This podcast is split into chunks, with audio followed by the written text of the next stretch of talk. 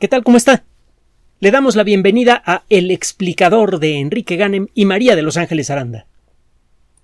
En pocos años, algunos términos como redes neuronales e inteligencia artificial se han vuelto del dominio popular.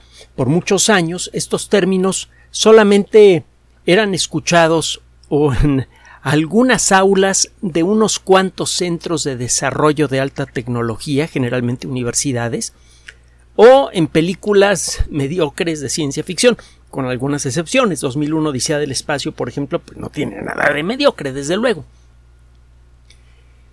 Desde que se fundó el campo de la inteligencia artificial a principios de los 60, finales de los 50, principios de los 60, no hay una fecha específica que en la que todos los expertos coincidan en que se puede señalar como la fecha del origen de la inteligencia artificial, pero bueno, se empezó a hablar de este rollo cuando empezaron a aparecer las primeras computadoras comerciales en la década de los 50 y luego cuando se vio que el proceso de crecimiento en el poder de las computadoras era algo sostenido, no era las primeras computadoras comerciales eran muy buenas y algunas personas pensaron que se iban a quedar así por décadas, pero Pocos años después aparecieron máquinas mucho más poderosas y este proceso empezó a repetirse. Eso hizo que mucha gente empezara a pensar en la posibilidad de que los eh, sistemas de cómputo llegaran a desarrollar un nivel de complejidad, cuando menos en lo que a su comportamiento se refiere, igual al humano. Entonces empezó a hablar de inteligencia artificial más en serio. El, el eh, primer laboratorio de inteligencia artificial, que llevaba ese nombre, por cierto, en la en el tecnológico de Massachusetts. Empezó a trabajar en el campo en la década de los 60 y se esperaba que rindiera frutos con mucha rapidez. La realidad es que el proceso de desarrollo de la inteligencia artificial ha sido lento. El problema resultó ser mucho más complejo de lo que calculaban sus primeros practicantes. Pero bueno, hace unos pocos años, una década más o menos, el desarrollo acumulativo de la tecnología de software, de, programación para el diseño de sistemas inteligentes, por un lado, y por otro lado, gracias al desarrollo continuo de los equipos de cómputo, han empezado a ofrecer resultados verdaderamente sacudidores. Ahí tiene usted el caso de ChatGPT, que es un sistema que se alimenta con unas cuantas fuentes importantes, principalmente Wikipedia y ese tipo de cosas, y a pesar de que la información es a veces de segunda mano, por ejemplo la información científica, ChatGPT todavía no lee regularmente textos científicos, sino que lee lo que viene en la Wikipedia, a pesar de eso, ya eh, produce algunos resultados eh, deliciosos o escalofriantes, según como lo quiera ver usted. La inteligencia artificial en, su uh, versión actual tiene características realmente imponentes, por ejemplo, la capacidad de reconocer a una persona aunque vaya disfrazada en forma casi instantánea en una multitud, los sistemas que son capaces de analizar un contrato y detectar defectos y sugerir uh, modificaciones, estas sugerencias generalmente son muy útiles. A veces no tanto, pero bueno, eso pasa también con expertos humanos que ofrecen una serie de ideas sobre cómo se puede mejorar un contrato y a la mera hora algunas sugerencias sirven y otras no, algo que es en cierto modo normal. Bueno, estos sistemas realmente son espectaculares. Pero la realidad es que los sistemas de inteligencia artificial actuales todavía tienen muchísimas limitaciones, muchas, muchas, muchas. Para comenzar, estos sistemas solo son capaces de, de, detectar o de responder a patrones. ChatGPT no sabe de lo que está hablando cuando genera un texto.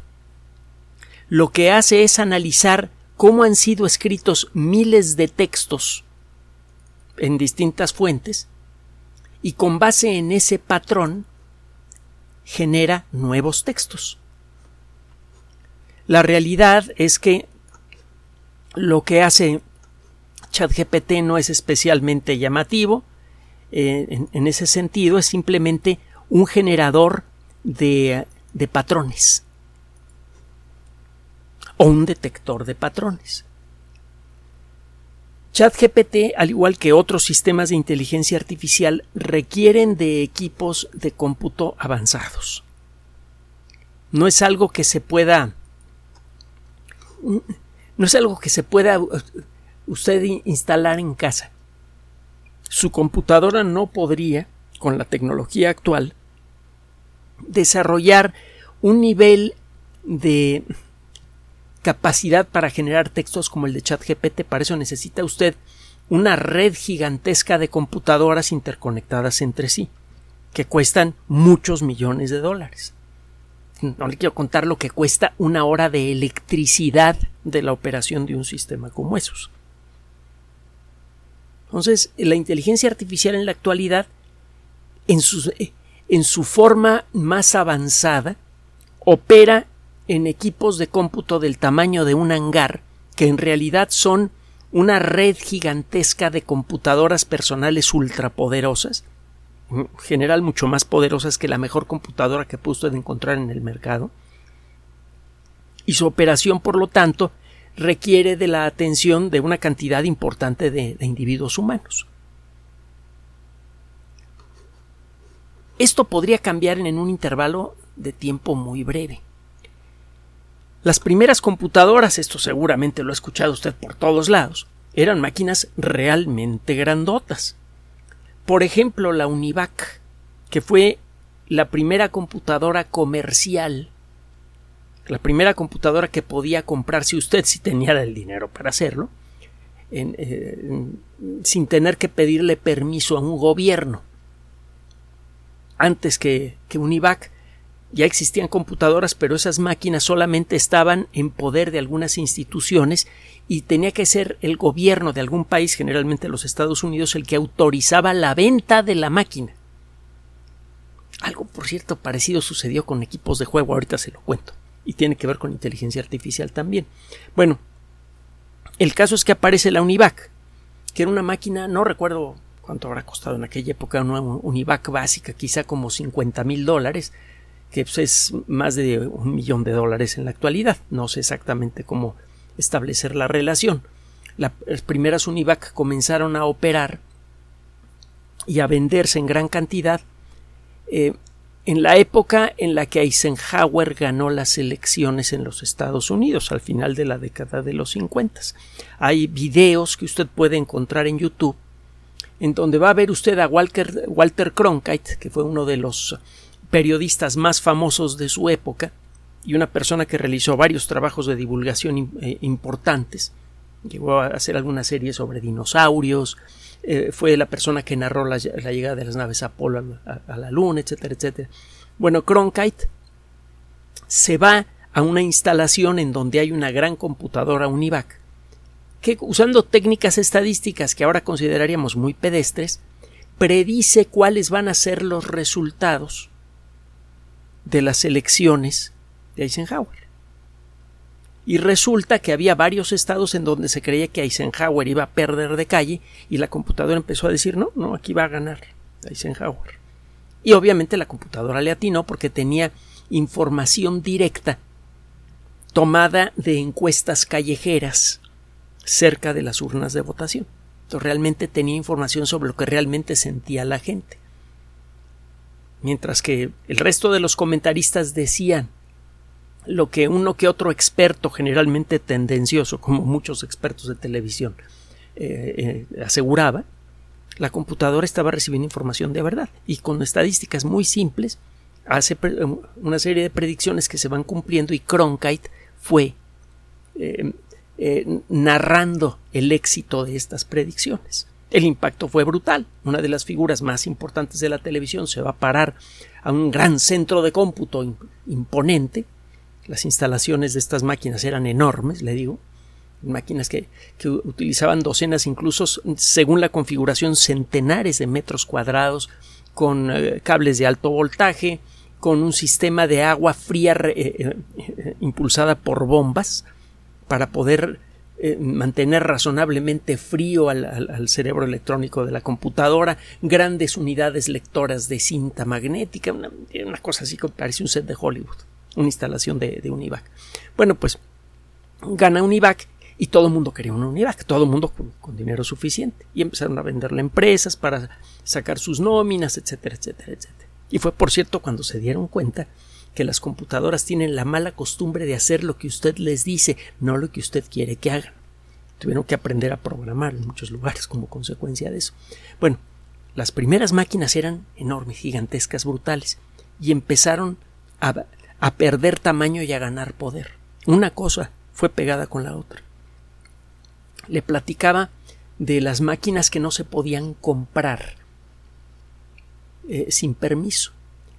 En la época en la que los Estados Unidos e Irak eh, tenían problemas fuertes, por allá de la primera guerra del Golfo Pérsico, eh, existía el rumor de que en Irak se querían desarrollar armas de destrucción masiva. La mera hora ya vio, pues, no estaban intentando desarrollar nada. Pero bueno, el caso es que se llegó a pensar que el gobierno de Saddam Hussein pretendía desarrollar armas nucleares y bueno, pues, hay varias maneras de desarrollar las armas nucleares. Una de ellas es robarse algo de la investigación que se ha hecho en otros países o comprarla de países que no sean muy amigos de los poderosos, como por y que tengan la bomba atómica, como Pakistán, y empezar a hacer uno experimentos de, cómo construir una bomba atómica. Para eso hay que reventar varias bombas atómicas hasta encontrar la manera de hacer que funcionen bien, y eso no lo podía hacer Irak. Entonces se decía que eh, Irak iba a tomar el segundo camino las ecuaciones necesarias para desarrollar un arma nuclear y los conceptos que hay detrás de ellas ya eran bien conocidos en aquella época, incluso antes del Internet. El hacer estallar un arma, un arma nuclear es sorprendentemente simple si usted conoce unos cuantos elementos de física que pues, estaban sin desarrollar a mediados del siglo XX y parece entonces ya estaban desarrollados y estaban en libros de texto. No era necesario recurrir a textos secretos para desarrollar la teoría de la bomba atómica.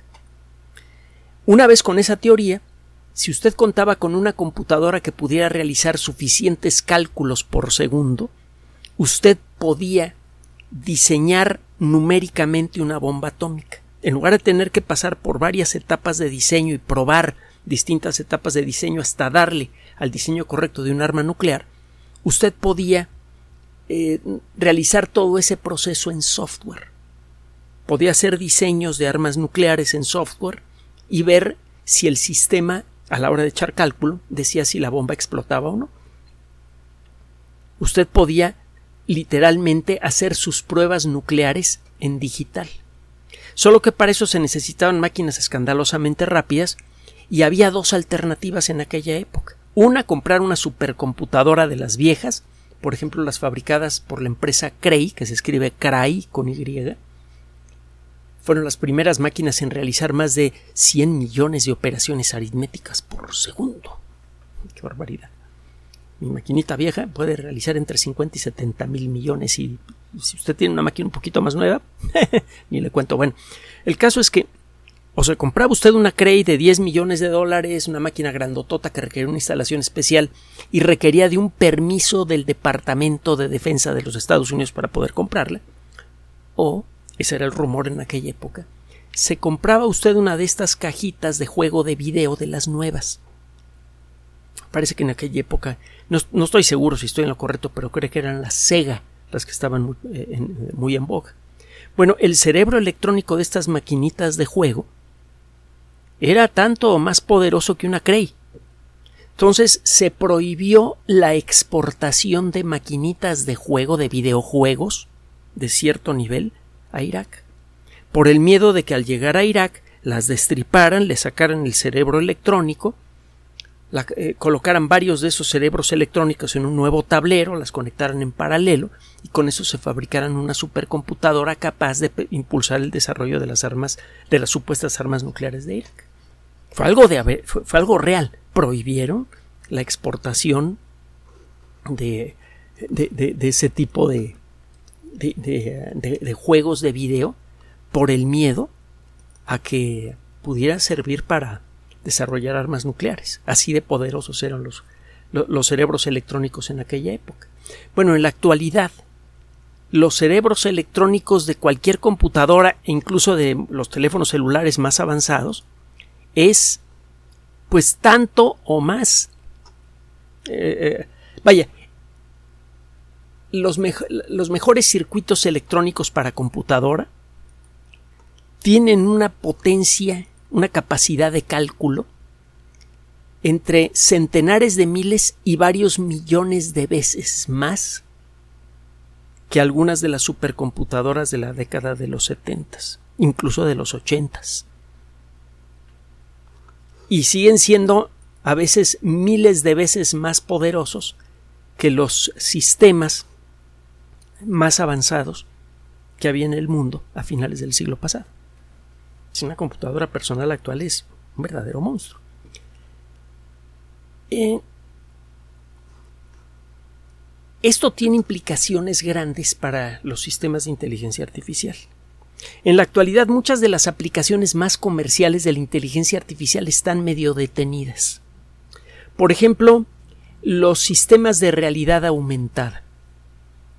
Se pone usted unos lentes transparentes, usted puede ver el mundo a su alrededor, pero un sistema de cómputo avanzado y, diminuto, uno que quepa en sus lentes o en algún dispositivo que traiga usted colgando del cinturón y que esté conectado en forma inalámbrica con sus lentes, que a final de cuentas son una pantalla eh, de, computadora de, forma especial, usted puede ver, eh, por ejemplo, si, está usted haciendo un viaje turístico, usted puede pedirle o podría pedirle a su sistema de realidad aumentada que le simule cómo se veían las ruinas de, de Bonampak cuando Bonampak estaba en, su época de auge, cómo se le imaginan los arqueólogos. Usted eh, con estos sistemas de realidad aumentada podría tener experiencias de video realmente, como le dicen ahora, inmersivas usted podría viajar a un museo sin salir de su casa. Por ejemplo, se sube usted una caminadora, se pone usted esos lentes y podría caminar con imágenes de ultra alta definición por los pasillos del Museo del Cairo, podría ver de cerca y por el tiempo que quiera a las piezas de la colección de la tumba de Tutankamón e incluso podría meterse a la tumba de Tutankamón y verla de cerca y quedarse allí 20 horas si usted quiere. Cuentan las personas que han ido a ver la capilla Sixtina que eh, lo dejan pasar a usted y a los 5 o 10 minutos ya le están tronando los dedos para que se salga porque hay una cola enorme de personas que están esperando a, este, para entrar. En cambio, con un sistema de realidad aumentada, usted podría entrar, caminar por una Sixtina completamente vacía, ver las imágenes de alta calidad y si quiere podría volar sobre el piso de la Sixtina y acercarse al techo para ver de cerca el trabajo de Miguel Ángel.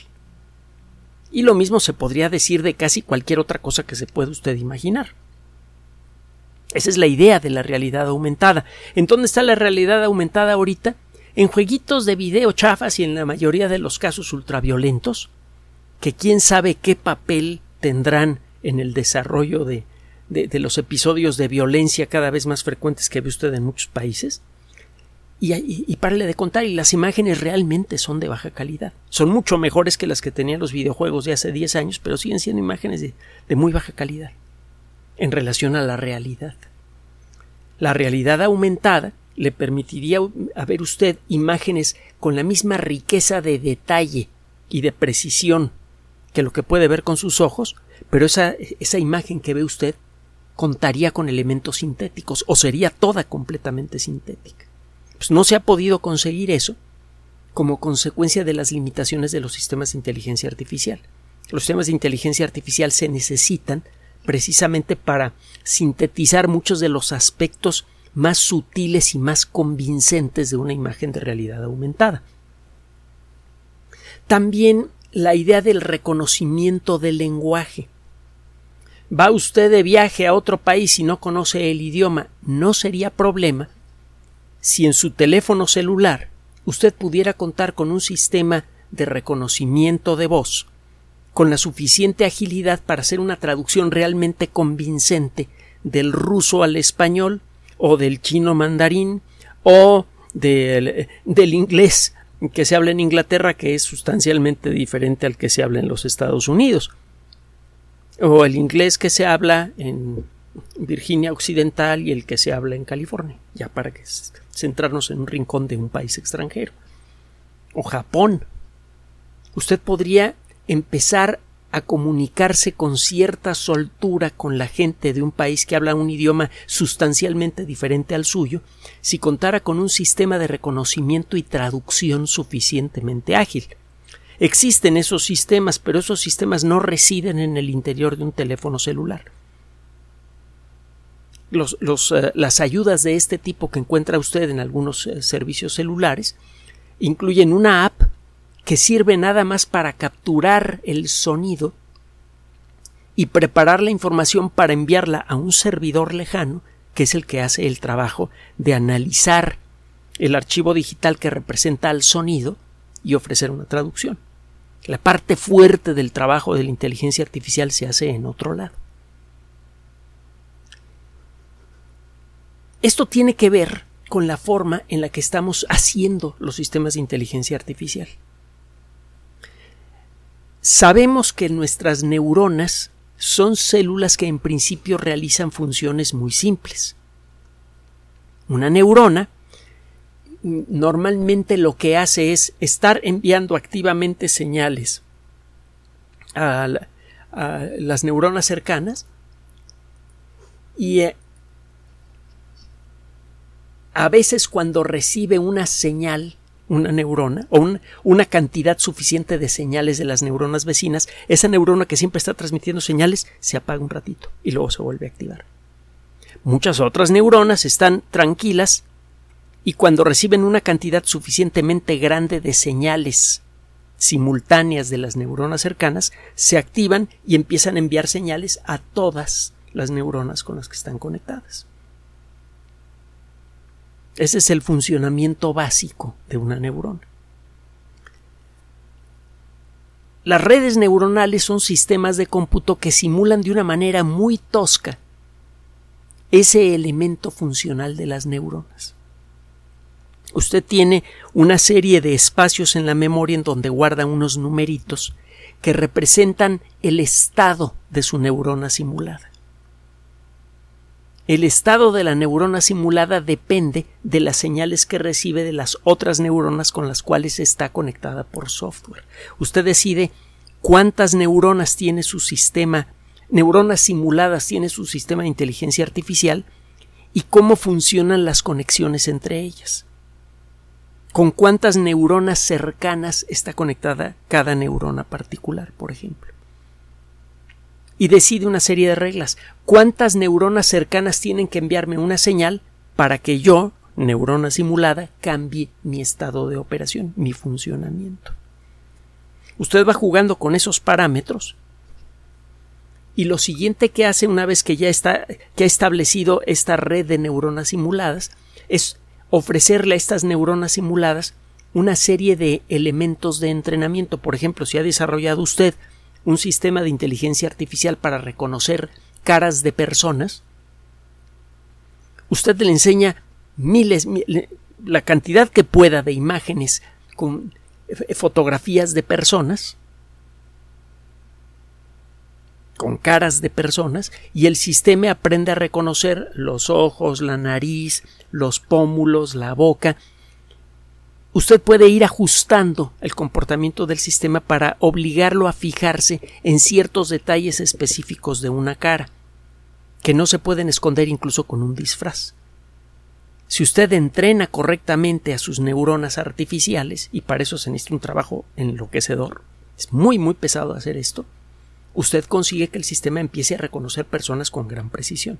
Y una vez entrenado realmente funciona de maravilla pero el proceso de entrenamiento es doloroso, lentísimo, muy especializado. Esto está limitando mucho el desarrollo de los sistemas de inteligencia artificial. El entrenar las redes neuronales es muy lento, el programarlas es muy lento y poco intuitivo. Uno nunca sabe qué va a pasar si uno le pide al sistema que la neurona, en lugar de conectarse con las seis neuronas más cercanas que tenga, que se conecte con las ocho neuronas más cercanas que tenga, por poner un ejemplo. No sabe qué resultado va a tener eso. Sabe que va a costar mucho más esfuerzo computacional operar una red neuronal en donde cada neurona tiene muchas más conexiones. Pero eso es todo. Sabe que en principio el desempeño debe ser mejor, pero no sabe qué tanto.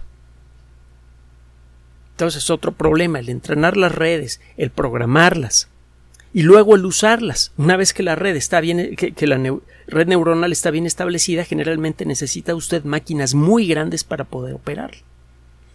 Bueno, esto podría cambiar de manera espectacular gracias a un trabajo publicado en la revista Nature Machine Intelligence. La editorial Nature, de la que hemos hablado muchísimo, ya sabe usted en qué términos, no se puede quedar atrás en lo que se refiere a cuestiones de inteligencia artificial. Desde luego que tiene una serie de eh, espacios dedicados a la inteligencia artificial. Y últimamente, no tiene, no tiene mucho esto, ha creado una revista completa para publicar trabajos de investigación sobre el tema. El trabajo que le voy a mencionar ahora fue realizado por dos investigadores que trabajan en el Centro Nacional Holandés para la investigación sobre matemáticas y ciencias de la computación. Es un instituto de matemáticas. Por sus siglas eh, en, holandés es el CWI. Este grupo de investigación demostró eh, aspectos que se pueden considerar en la programación de las redes neuronales para independizarlas hasta donde sea posible de los grandes centros de cómputo. Decía yo, una cosa como ChatGPT reside en unas maquinotas, mire, así como el tamaño de un hangar, y parece que ChatGPT es una cosa que está en el interior de su teléfono celular o de su computadora personal cuando lo usa. La realidad es que no es algo que usted nunca podría llevar con usted realmente. Usted puede usar ChatGPT desde cualquier lugar que tenga conexión a Internet y solo mientras la tenga. Bueno, esto podría cambiar gracias a este trabajo. Una de las características que tienen nuestras neuronas, las de a verdad, con respecto a las neuronas simuladas de los sistemas de inteligencia artificial actuales, es el de su respuesta ante distintos estímulos. Las neuronas normalmente están tranquilas. Si las neuronas estuvieran trabajando todo el tiempo, eh, producirían un problema muy grave para nosotros. Las neuronas gastan mucha energía. Y como consecuencia de eso, mire, nada más en una persona normal sometida a condiciones normales, el 20%, aproximadamente el 20% de la energía de los alimentos se va en el cerebro, incluso cuando no está usted pensando en la teoría de la relatividad. En un día normal. Entonces el cerebro ya de por sí gasta mucha energía. Si el cerebro estuviera operando a máxima, eh, todas las neuronas del cerebro estuvieran operando a máxima capacidad en todo momento, no habría forma de obtener suficiente energía de los alimentos para alimentar a todas las neuronas empezarían a morir. No, no podría nuestro cerebro funcionar a máxima potencia todo el tiempo. Lo que sucede es que cuando hay algún estímulo especial que requiera atención, las neuronas cambian rápidamente su modo de operación si usted puede eh, llevar, una gráfica de su actividad, vería que normalmente la gráfica está baja, que la rayita que representa a la actividad de las neuronas, del promedio de las neuronas del cerebro, está cerca de, la, línea horizontal que representa al cero. Y cuando viene un estímulo fuerte, eh, usted ve en la gráfica un pico de actividad. En un momento muy breve muchas neuronas se activan y envían una serie de señales a sus vecinas. Durante ese momento breve consumen mucha energía, pero solo durante ese momento breve. si fuera posible realizar este tipo de proceso en forma simulada en redes neuronales,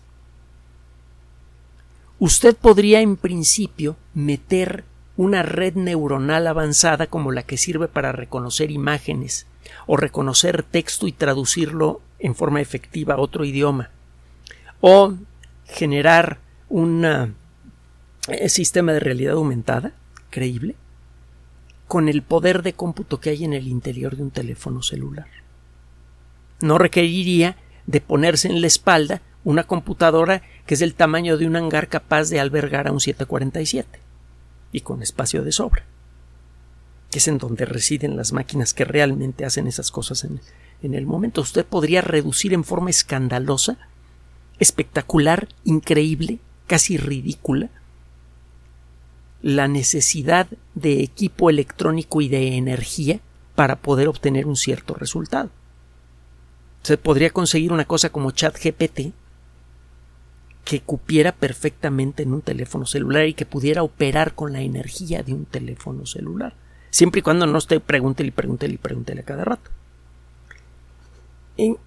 Este nuevo sistema, esta nueva, este nuevo diseño, en principio se puede hacer solo por software, pero, y esta es la propuesta de estos investigadores, es posible, en, principio, diseñar nuevos tipos de chips, nuevos tipos de cerebros electrónicos dedicados única y exclusivamente a la inteligencia artificial. El cerebro electrónico de esta computadora, al igual que el de muchas otras computadoras, está diseñado para operar toda clase de programas de cómputo.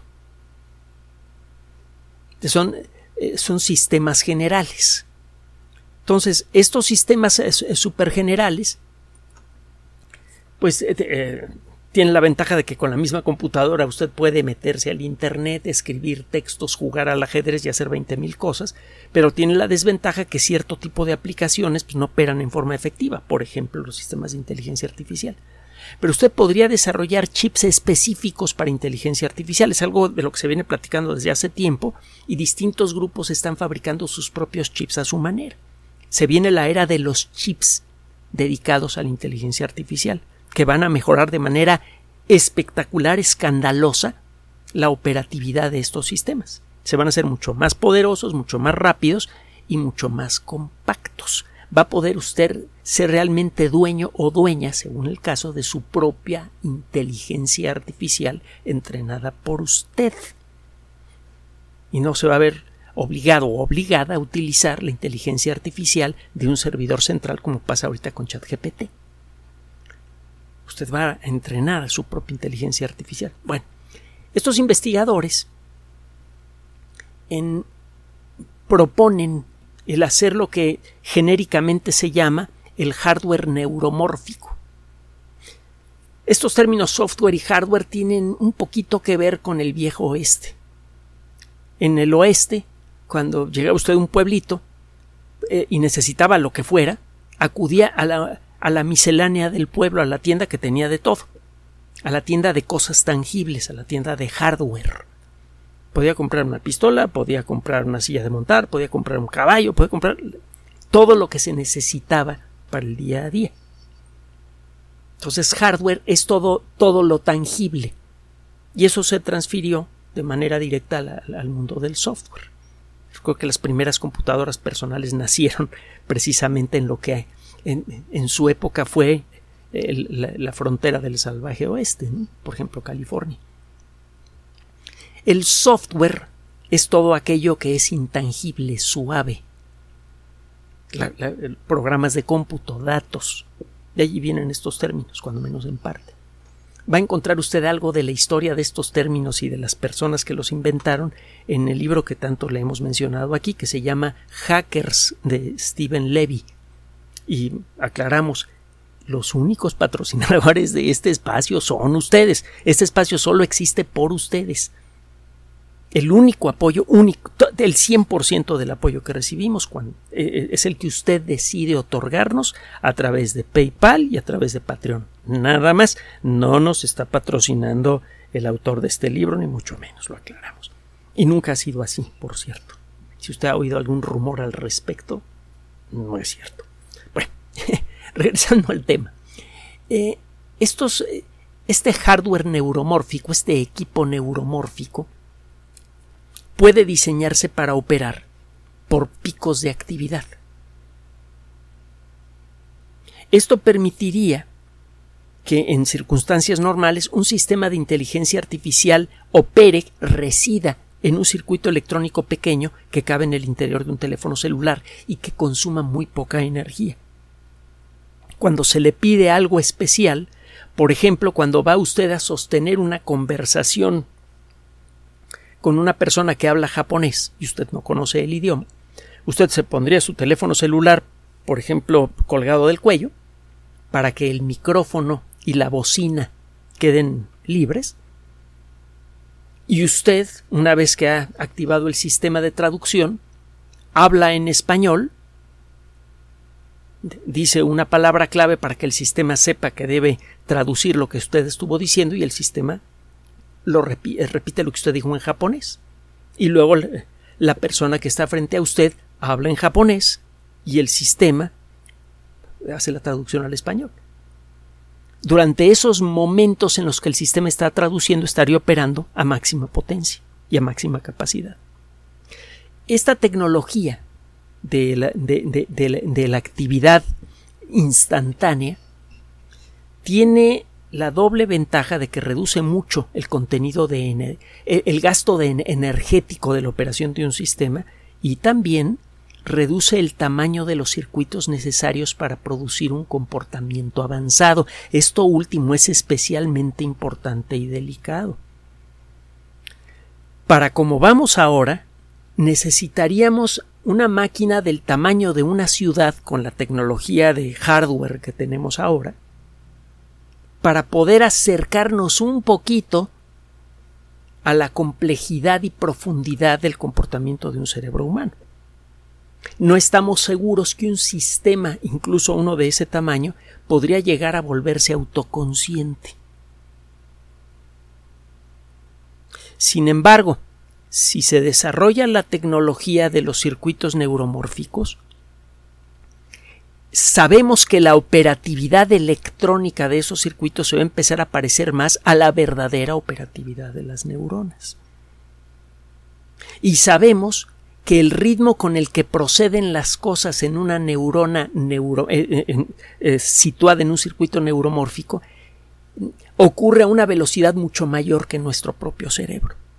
Así que si llega el momento en el que diseñemos circuitos neuromórficos suficientemente complejos como para que el sistema empiece, a crear nuevas funciones, además de aquellas funciones que se le piden, si el sistema puede empezar a desarrollar su propia inteligencia artificial en forma independiente, que sería el camino para que se volviera consciente, el proceso total podría tomar unos minutos, entre que el sistema empieza a mostrar estas características y el sistema se vuelve autoconsciente. Esa es una de las posibilidades que hay que empezar a considerar si se desarrollan estos circuitos neuromórficos. Es posible desarrollar estos circuitos si sabemos cómo. Hay que hacer algunas pruebas, pero no hay nada fundamental que descubrir para fabricarlos. Hay mucha, mucha talacha que hacer, mucho trabajo, pero nada más. No, no, tenemos que eh, encontrar una tecnología, un nuevo principio de la naturaleza o algún rollo así. No dependemos de ningún descubrimiento especial, solo de poner el trabajo necesario para desarrollar estos circuitos. Y esto significa que inevitablemente, dentro de pocos años, y esto estamos hablando quizá de cinco años, no hay forma de saberlo con exactitud, lo que llamamos inteligencia artificial en la actualidad va a cambiar de forma tan espectacular que la nueva forma de la inteligencia artificial va a ser esencialmente irreconocible. La inteligencia artificial podría volverse inmensamente más poderosa que los servicios de inteligencia artificial que actualmente encuentra usted en el Internet, como ChatGPT o los uh, sitios web que le permiten analizar un contrato para detectar debilidades, para convertirse en sistemas portátiles y configurables por el usuario. La inteligencia electrónica dejaría de residir en unos cuantos sitios físicos para volverse ubicua. Y eh, no hay forma de predecir hasta dónde podría evolucionar esa inteligencia artificial, sobre todo si se está con si muchos dispositivos inteligentes con circuitos neuromórficos se están conectando a través del internet. La comunicación entre ellos podría volverse rápidamente ilegible para nosotros. En más de una novela de ciencia ficción, algunas de ellas utópicas, otras antiutópicas, la especie humana da lugar a una nueva forma de vida basada en sistemas electrónicos que es esencialmente inmortal y que prácticamente no está limitada por todos aquellos aspectos que juntos llamamos naturaleza humana. Nosotros vivimos un tiempo relativamente corto, nuestro cerebro no puede operar a su máxima capacidad todo el tiempo, lo que aprendemos se nos puede olvidar, etcétera, etcétera, etcétera. Un sistema de este tipo, una red electrónica internacional sostenida por Internet, en donde millones de sistemas con circuitos neuromórficos están interactuando entre ellos para generar un comportamiento colectivo avanzado, podría tener, podría experimentar una evolución en horas que le tomó centenares de miles de años a nuestra especie alcanzar. ¿Cuál será el futuro de la inteligencia en nuestro planeta? Hasta hace relativamente poco el especular sobre este tema pertenecía únicamente a las páginas de los libros de ciencia ficción. Gracias a trabajos como estos, es hora de ponerse a pensar en la práctica en qué se puede convertir nuestro mundo como consecuencia de lo que estamos desarrollando en este momento en centros de investigación públicos y privados de todo el planeta. Gracias por su atención. Además de nuestro sitio electrónico www.alexplicador.net, por sugerencia suya tenemos abierto un espacio en Patreon, el explicador Enrique Ganem, y en PayPal, el explicador patrocinio gmail.com, por los que gracias a su apoyo sostenemos este espacio. Puede usted descargar gratuitamente estos audios en formato MP3 en Spotify y en iTunes como El Explicador sitio oficial y en SoundCloud como El Explicador y con formato de video en YouTube en El Explicador sitio oficial. Recuerde nuestras redes sociales de siempre, Twitter Enrique-Ganem y en Facebook Enrique Ganem sitio oficial, El Explicador y los grupos que usted ya conoce. Finalmente, el explicador siempre somos María de Los Ángeles Aranda y Enrique Ganem. Gracias.